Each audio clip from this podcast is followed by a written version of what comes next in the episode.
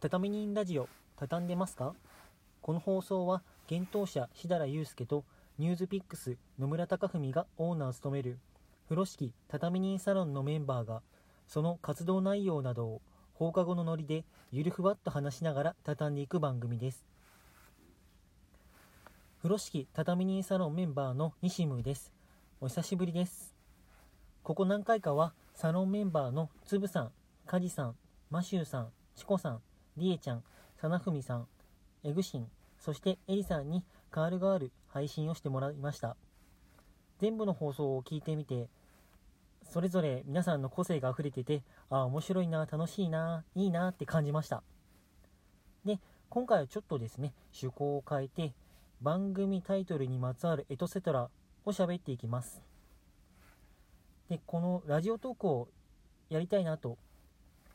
サロン内で言ったのが、えっ、と、去年の末でした。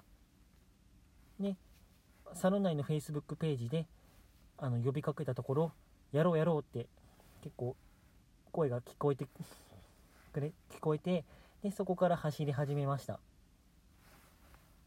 で、まあ、ラジオ番組やるにあたって、タイトル何にしようかなと考えた時に、まあ、自分一人じゃなくて、まあ、いろんな皆さんのアイデアが聞きたいなと思ってタイトル募集しました。でその結果、まあ、3人のメンバーがタイトルを上げてくれてそこに私のアイデアを1つ入れて合計4つで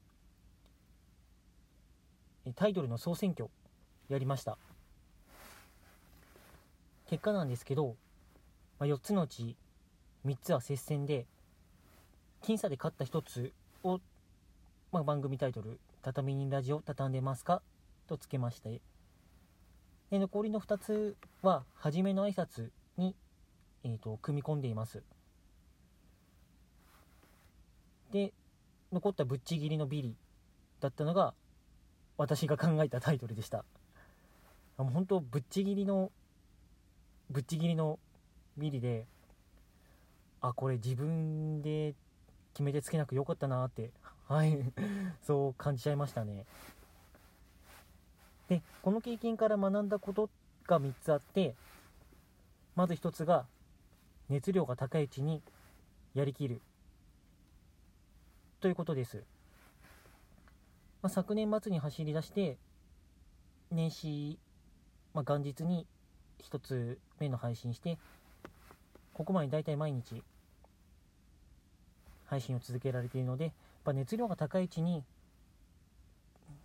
まあ、大枠を決めて走り出してやるっていうのはすごく大切なことだなと感じました。で、2つ目はいろんな人を巻き込んで盛り上げていくということです。まあ最初、アイデア出した時から今回すごく多くのメンバーがそのアイデアに賛同してくれて実際に配信もしてくれて盛り上げてくれてですごくありがたいなってはいそう思ってます。で最後3つ目なんですけれども、まあ、これは結果から見る明らかで私ネーミングセンスないなと。はいネーミングセンスないです。まあ、ちょっとこんな悲しい